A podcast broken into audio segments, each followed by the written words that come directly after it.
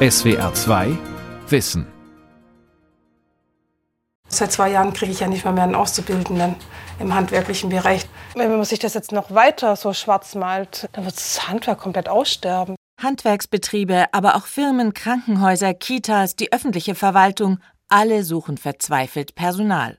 Schon jetzt spüren viele den Fachkräftemangel im Alltag. Für die Kunden bedeutet es häufig erstmal länger warten oder eben Produkte, Dienstleistungen erstmal gar nicht kriegen können. Für die Unternehmen bedeutet es, dass sie Aufträge ablehnen müssen oder eben zeitlich nach hinten schieben. Der Engpass bedroht unser aller Wohlstand. Eine Möglichkeit gegenzusteuern, Personal aus dem Ausland anwerben. Entweder ausgebildete Fachkräfte oder junge Menschen, die dann in Deutschland ihre Ausbildung machen. Modellprojekte, zum Beispiel in der Altenpflege, gibt es bereits. Alle haben gemerkt, dass eigene Ausbildung von internationalen Menschen zu sehr, sehr guten Ergebnissen führt. Wenn wir auf Ausbildung setzen, haben wir auch sehr junge Leute, die hier die nächsten 40 Jahre arbeiten werden wollen. Fachkräfte verzweifelt gesucht. Was hilft gegen die Personalnot? Von Geli Hensoldt. Also ich würde jetzt mit dir noch ins Lager gehen und gerne mit dir ein Video drehen, wenn es für dich okay ist, für unseren Insta-Kanal, um die jungen Menschen äh, auf unseren Beruf aufmerksam zu machen. Mhm. Ja. Dann gehen wir mal hoch. Okay. In dem Lagerraum zwischen hohen Regalen zückt Unternehmerin Sandra Meyer-Wörner ihr Smartphone. Mitarbeiterin Evelyn bringt sich in Position. Wie machen wir die Begrüßung? Hi. Hi Leute. Oh, coole Idee. Voll gut. Genau so machen wir das. Sandra Meyer-Wörner leitet zusammen mit ihren Eltern einen Handwerksbetrieb für Rollladen und Sonnenschutztechnik in Pfullingen. Der Videodreh mit Evelyn ist Teil ihrer Bemühungen, neue Mitarbeiter zu gewinnen, erzählt sie. Ganz klar Infotainment, also einmal informieren und zeigen, wie toll der Beruf ist. Und vielleicht der eine oder andere sagt dann sich, ja toll, toller Beruf, tolle Produkte, vielseitig, äh, den will ich lernen oder den, den möchte ich machen. Versuche ich da einfach mal die, die Bekanntheit des Berufes äh, nach vorne zu bringen und das halt dann wirklich bei jungen Leuten. Sechs Stellen für Fachkräfte und Azubis hat Sandra Meyer-Wörner momentan auf ihrer Homepage ausgeschrieben. Die Wunschliste der Unternehmerin ist lang und der Frust groß.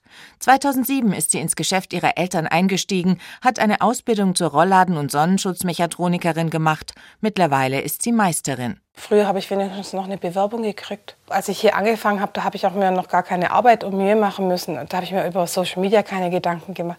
Darüber habe ich mir keine Gedanken gemacht, von der Schulklasse zu stehen und irgendwelche Vorträge zu halten, wie toll das Handwerk ist. Das sind alles Dinge, die die habe ich vor 10, 15 Jahren nicht dran, also ja, vor 15 Jahren nicht dran gedacht. Und jetzt äh, opfere ich so viel Schweiß, Blut, Freizeit, Schlaf, um irgendwann mal die Früchte zu tragen. Die 36-Jährige investiert viel, um neue Mitarbeiter zu gewinnen. Sie ist mit selbstgedrehten Clips auf Instagram aktiv und macht als Ausbildungsbotschafterin der IHK in den Schulen Werbung fürs Handwerk. In den vergangenen zwei Jahren hat sie allerdings keine einzige Bewerbung für einen Ausbildungsplatz bekommen, erzählt sie. Und jetzt haben auch noch zwei Mitarbeiter gekündigt. Heute aber ein kleiner Lichtblick. Gleich hat Meyer-Wörner ein Bewerbungsgespräch. Wenn das klappt und sie zumindest eine ihrer freien Stellen besetzen könnte, wäre das wie ein Sechser im Lotto, sagt sie. Ja, weil einfach äh, viele Menschen gar nicht mehr ins Handwerk gehen wollen, also generell Handwerk. Viele wissen gar nicht, wie, wie schön das ist. Wenn man sich das jetzt noch weiter so schwarz malt, dann wird das Handwerk komplett aussterben. Dann wird es auch keinen Kfz-Mechatroniker irgendwann mal mehr geben dann muss man sich das mal überlegen. Dann, oder Orthopädie-Schuhmacher, ich, ich, ich benötige irgendeine Prothese und ich kriege die nicht mehr her, weil es keinen gibt. Dann wird man wahrscheinlich ins Ausland gehen, dann muss man aber Qualitätseinbußen eingehen. Also ich denke mal, das sich vorzustellen, ist wirklich dramatisch. Nicht nur das Handwerk hat ein Fachkräfteproblem. Wie Meyer Wörner suchen viele Unternehmen momentan dringend Personal. Der Fachkräftemangel in Deutschland ist dramatisch, meint Susanne Koch, die Geschäftsführerin der Agentur für Arbeit in Baden-Württemberg. Eigentlich kann man sagen, wir haben Fachkräftemangel inzwischen nahezu in allen Branchen, aber ganz besonders hohe Bedarfe sehen wir im Bereich Gesundheit, Pflege, im Bereich Erziehung und aber auch im Baugewerbe. Auch Auszubildende fehlen. Nach einer Betriebsbefragung des Instituts für Arbeitsmarkt- und Berufsforschung aus dem Jahr 2021 konnten die Unternehmen 40 Prozent ihrer Lehrstellen nicht besetzen. Im Grunde genommen spiegelt sich da ähm, so ein bisschen äh, die Situation am Arbeitsmarkt generell wieder, dass das auch äh, Branchen sind, die ihre Ausbildungsplätze schwer besetzen können und wo äh, eben zusätzlicher Bedarf dort auch herrscht. Wir sehen aber auch eigentlich in vielen Bereichen des Handwerks, dass zunehmend es schwieriger wird, die Ausbildungsplätze zu besetzen. Das IW, das Institut der deutschen Wirtschaft in Köln, untersucht regelmäßig, in welchen Branchen besonders viele Fachkräfte fehlen. Die Top Ten führen die sozialpädagogischen Fachleute an. Fast genauso groß ist die Lücke bei den Erzieherinnen und Erziehern. Auf Platz drei der Mangelberufe sind die Altenpflegefachkräfte. Auch drei Handwerksberufe suchen dringend Personal: Bauelektrik, Sanitär-, Heizungs- und Klimatechnik und Kraftfahrzeugtechnik.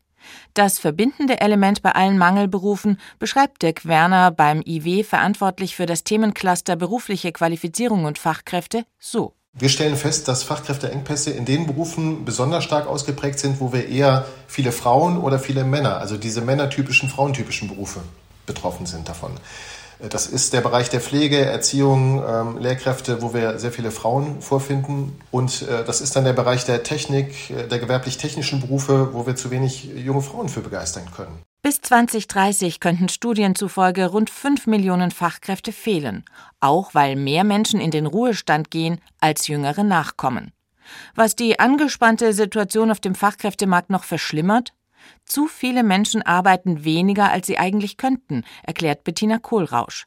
Sie ist wissenschaftliche Direktorin des Wirtschafts- und Sozialwissenschaftlichen Instituts der Hans-Böckler-Stiftung. Das heißt, Menschen sind möglicherweise da, aber das ist der Fachbegriff, nutzen ihr Erwerbspotenzial nicht aus, weil sie nicht können, weil ihnen die nötigen Qualifizierungen fehlen oder weil sie in Sorgearbeit eingebunden sind und das in einem Maße, der ihnen eben nicht ermöglicht, viel erwerbstätig zu sein. Wobei ich betonen möchte, dass Sorgearbeit natürlich auch Arbeit ist und unsere Gesellschaft darauf auch angewiesen ist. Aber tatsächlich ist es ja so, dass gerade im, im U3-Bereich die Betreuungsangebote wirklich noch ausbaufähig sind. Der Fachkräftemangel hat unterschiedliche Ursachen und deshalb braucht es unterschiedliche Maßnahmen und Initiativen, um ihn zu beheben. Aber wie genau sich Wirtschaft, Politik und Gesellschaft dieser Herausforderung stellen sollten? Die Antworten darauf fallen höchst unterschiedlich aus. Sollen die Menschen zum Beispiel länger arbeiten, also später in Rente gehen? Ja, heißt es bei den Arbeitgebern. Ihr Präsident Rainer Dulger fordert deshalb eine Abkehr von der Rente mit 63. Er sagt, zu viele qualifizierte Arbeitskräfte stünden den Unternehmen ansonsten nicht mehr zur Verfügung. Achim Derks, stellvertretender Hauptgeschäftsführer des Deutschen Industrie- und Handelskammertags, ist überzeugt. Ja, das liegt natürlich im Moment vor Dingen daran, dass wir mit der Rente mit 63 natürlich auch finanzielle Anreize setzen, die es so attraktiv machen lassen, dass Unternehmen da häufig nicht gegen ankommen. Und deshalb hat sich die Wirtschaft vor Jahren ja auch so sehr deutlich auch gegen dieses Projekt äh, gestellt. Und die Zahlen belegen eigentlich nur unsere Sorgen, insofern als die Nutzung dieses Modells deutlich höher ist, als damals in dem Gesetzgebungsprozess in den Prognosen angenommen worden ist. So hat sich der Anteil derer, die vorzeitig in Rente gehen, seit 2013 mehr als verdoppelt.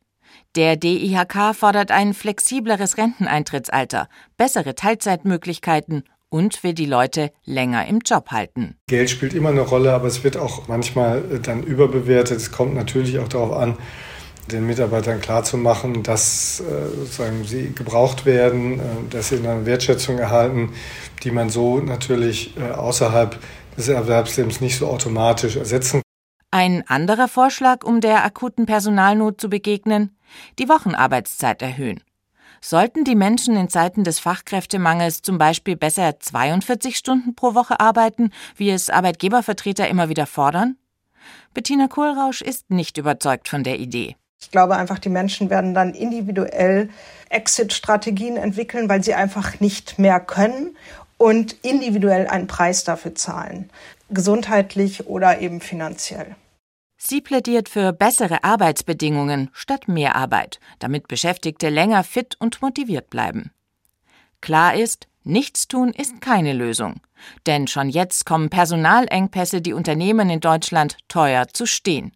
Studien zufolge summiert sich der Verdienstausfall wegen des Fachkräftemangels auf mehr als 80 Milliarden Euro.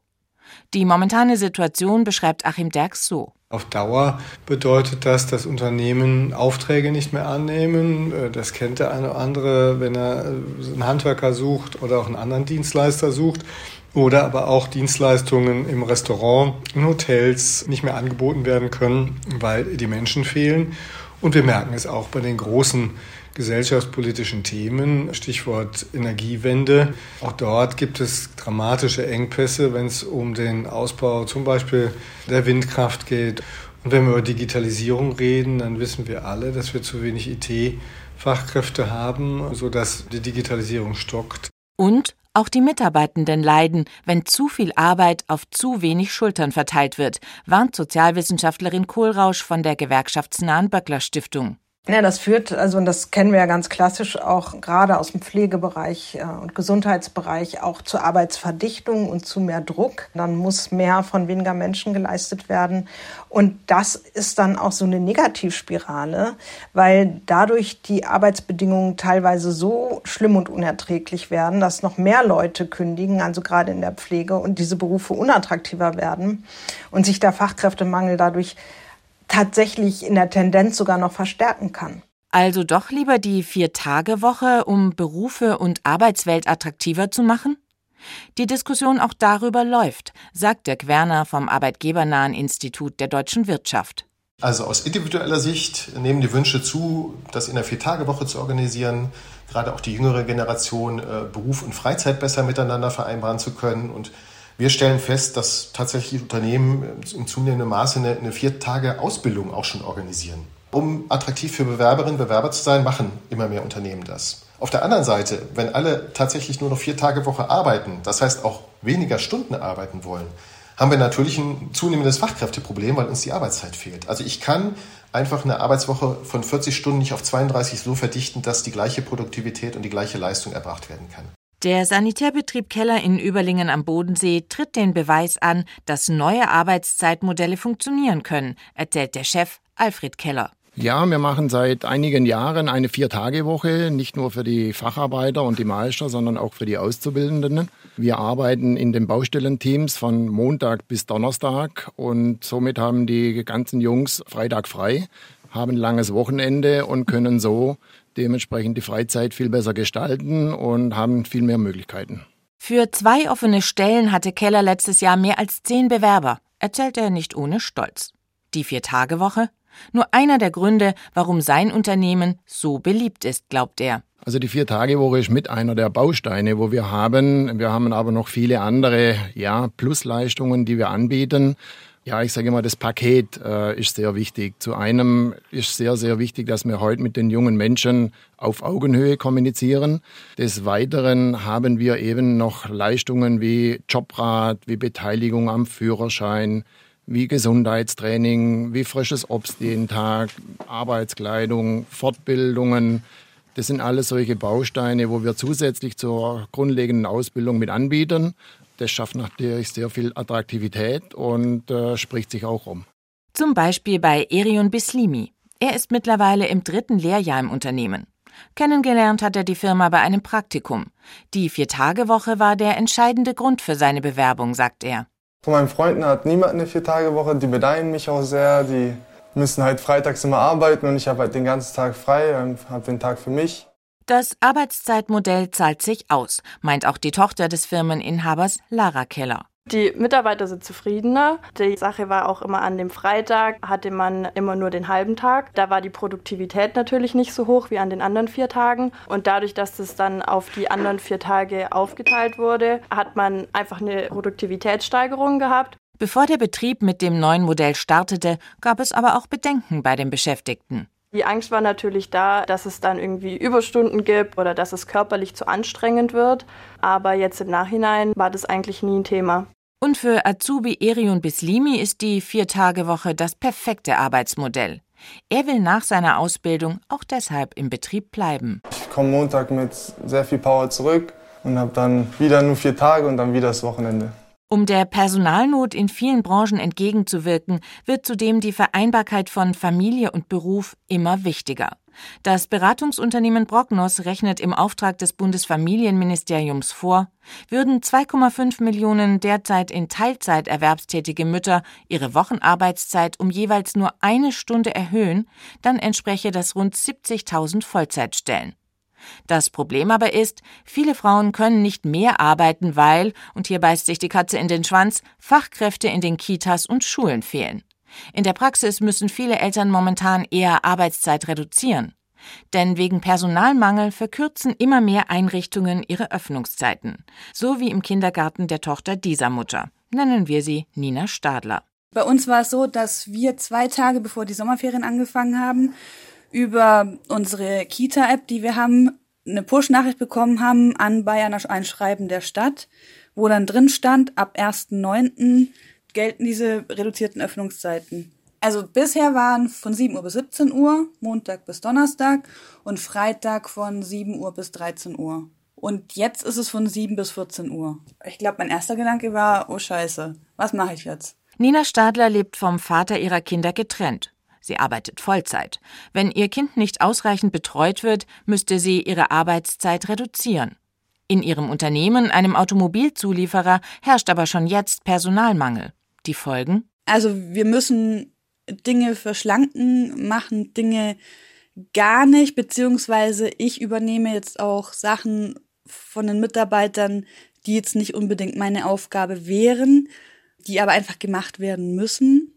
So versuchen wir das dann irgendwie sinnvoll hinzudeichseln, aber es zehrt jetzt schon langsam an der Energie aller Mitarbeiter.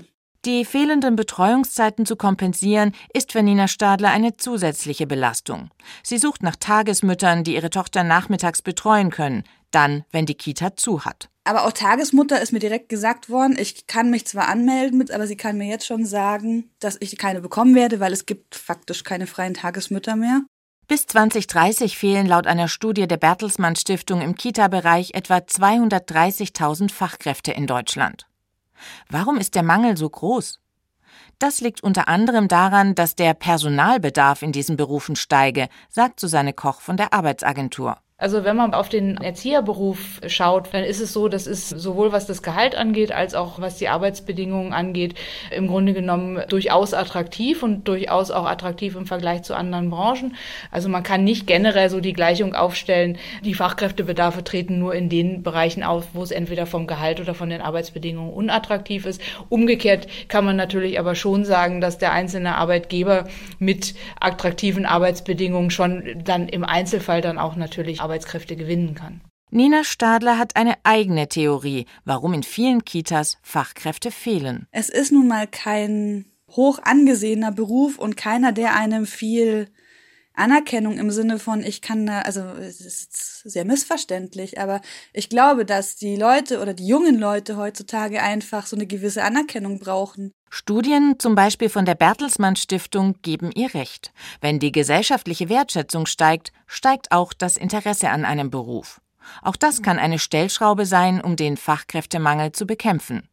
Das zeigt unter anderem das Beispiel der Sanitär-, Heizung und Klimatechnik.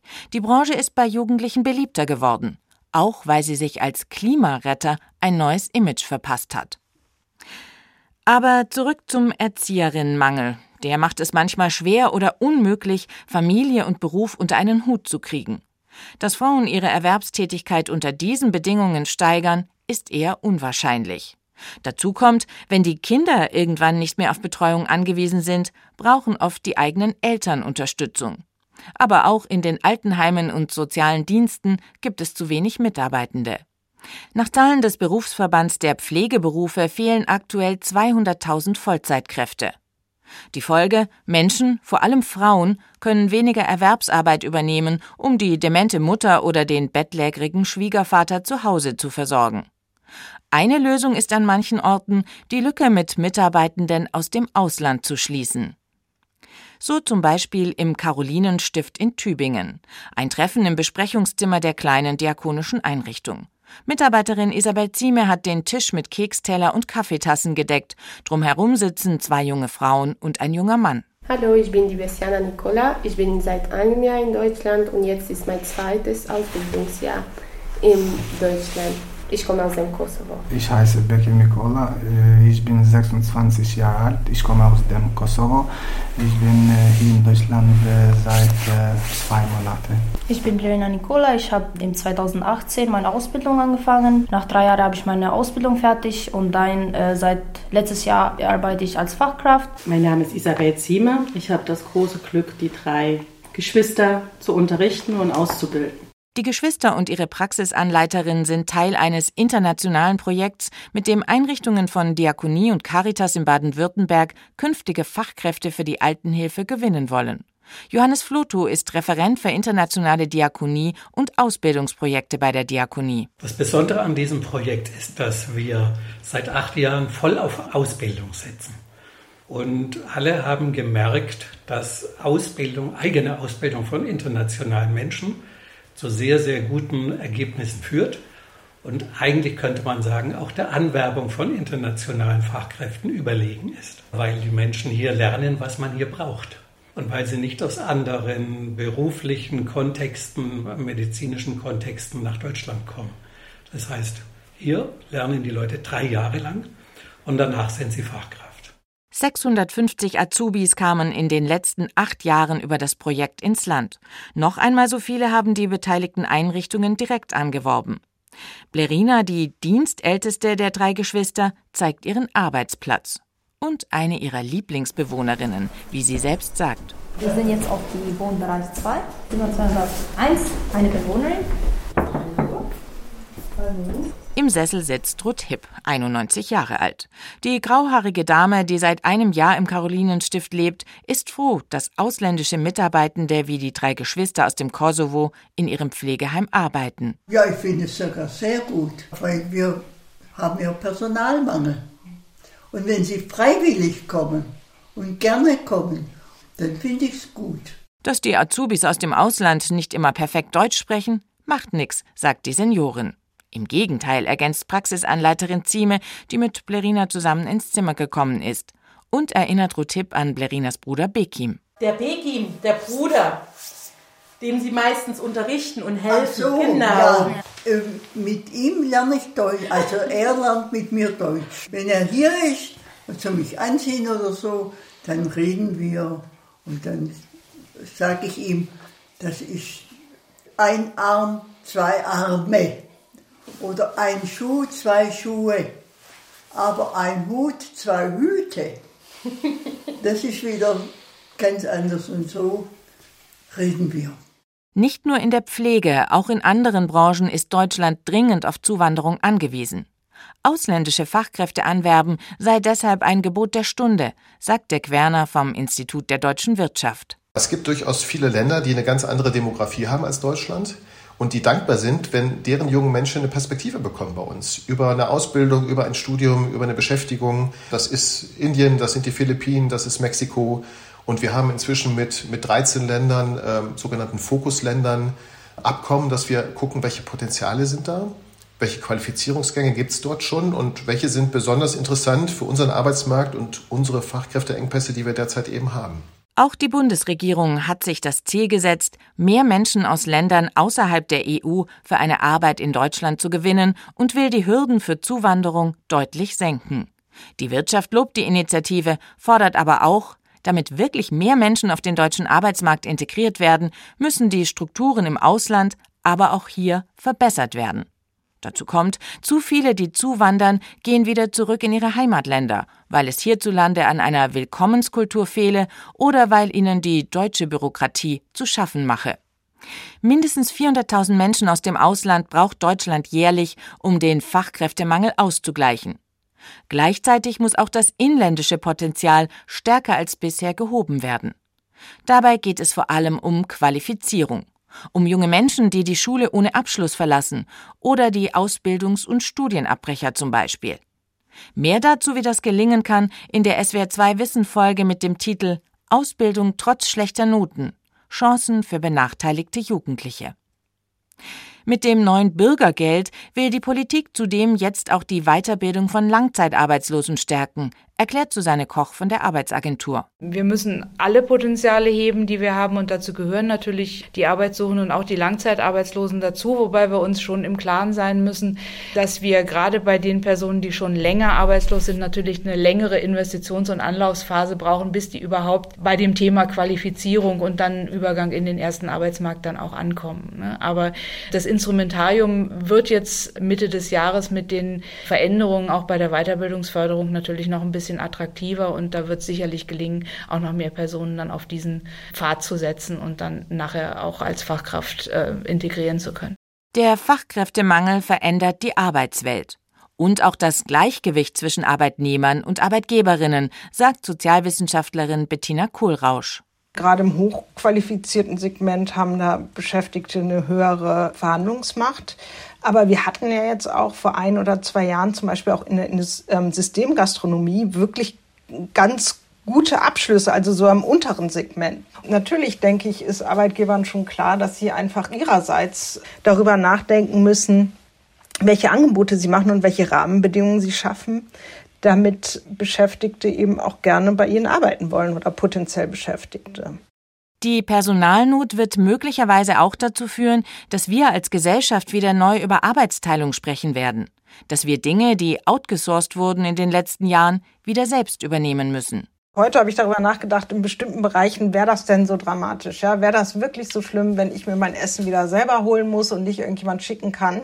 Also bei bestimmten Bereichen hat das ja auch gerade, weil das mit Ausbeutung verbunden war, waren das Geschäftsmodelle, wo man sagen kann, vielleicht passen die auch nicht in eine Gesellschaft, in der man bestimmte Arbeitsstandards haben möchte. Und das ist dann auch nicht wirklich schlimm. Das sind sozusagen zwei Möglichkeiten, je nachdem, was wir auch politisch entscheiden und wie wir es gestalten. Also tendenziell sehe ich auch die Gefahr einer Polarisierung auf dem Arbeitsmarkt, aber es kann natürlich auch sein, dass wir tatsächlich eher sozusagen so eine High-Skill-Economy sind. Ne? Dass das unsere Strategie ist, unseren Arbeitsmarkt zu gestalten, indem wir eben auf hohe Qualifikationen setzen, auf ein hohes Qualifikationsniveau. Zurück zu Sandra Meyer-Wörner und ihrem Rollladenbetrieb auf der Schwäbischen Alb. Noch läuft das Bewerbungsgespräch mit einem möglichen neuen Mitarbeiter. Er ist unter anderem über die Social-Media-Aktivitäten der Unternehmerin auf den Betrieb aufmerksam geworden. Meier Werners Eltern warten draußen und drücken Daumen. Dass wir einen guten Mann kriegen. Ja. Ja, weil äh, wir stehen im Wettbewerb mit unseren Kollegen draußen. Und der, wo die beste Leute hat, hat im Moment auch, ich sage mal, die bessere Karte. Die bessere Karte. Und dann läuft, läuft alles besser. Wir brauchen gute Leute. Und dann kann die Juniorchefin endlich Erfolg vermelden. Ihr Engagement auf Instagram hat sich ausgezahlt.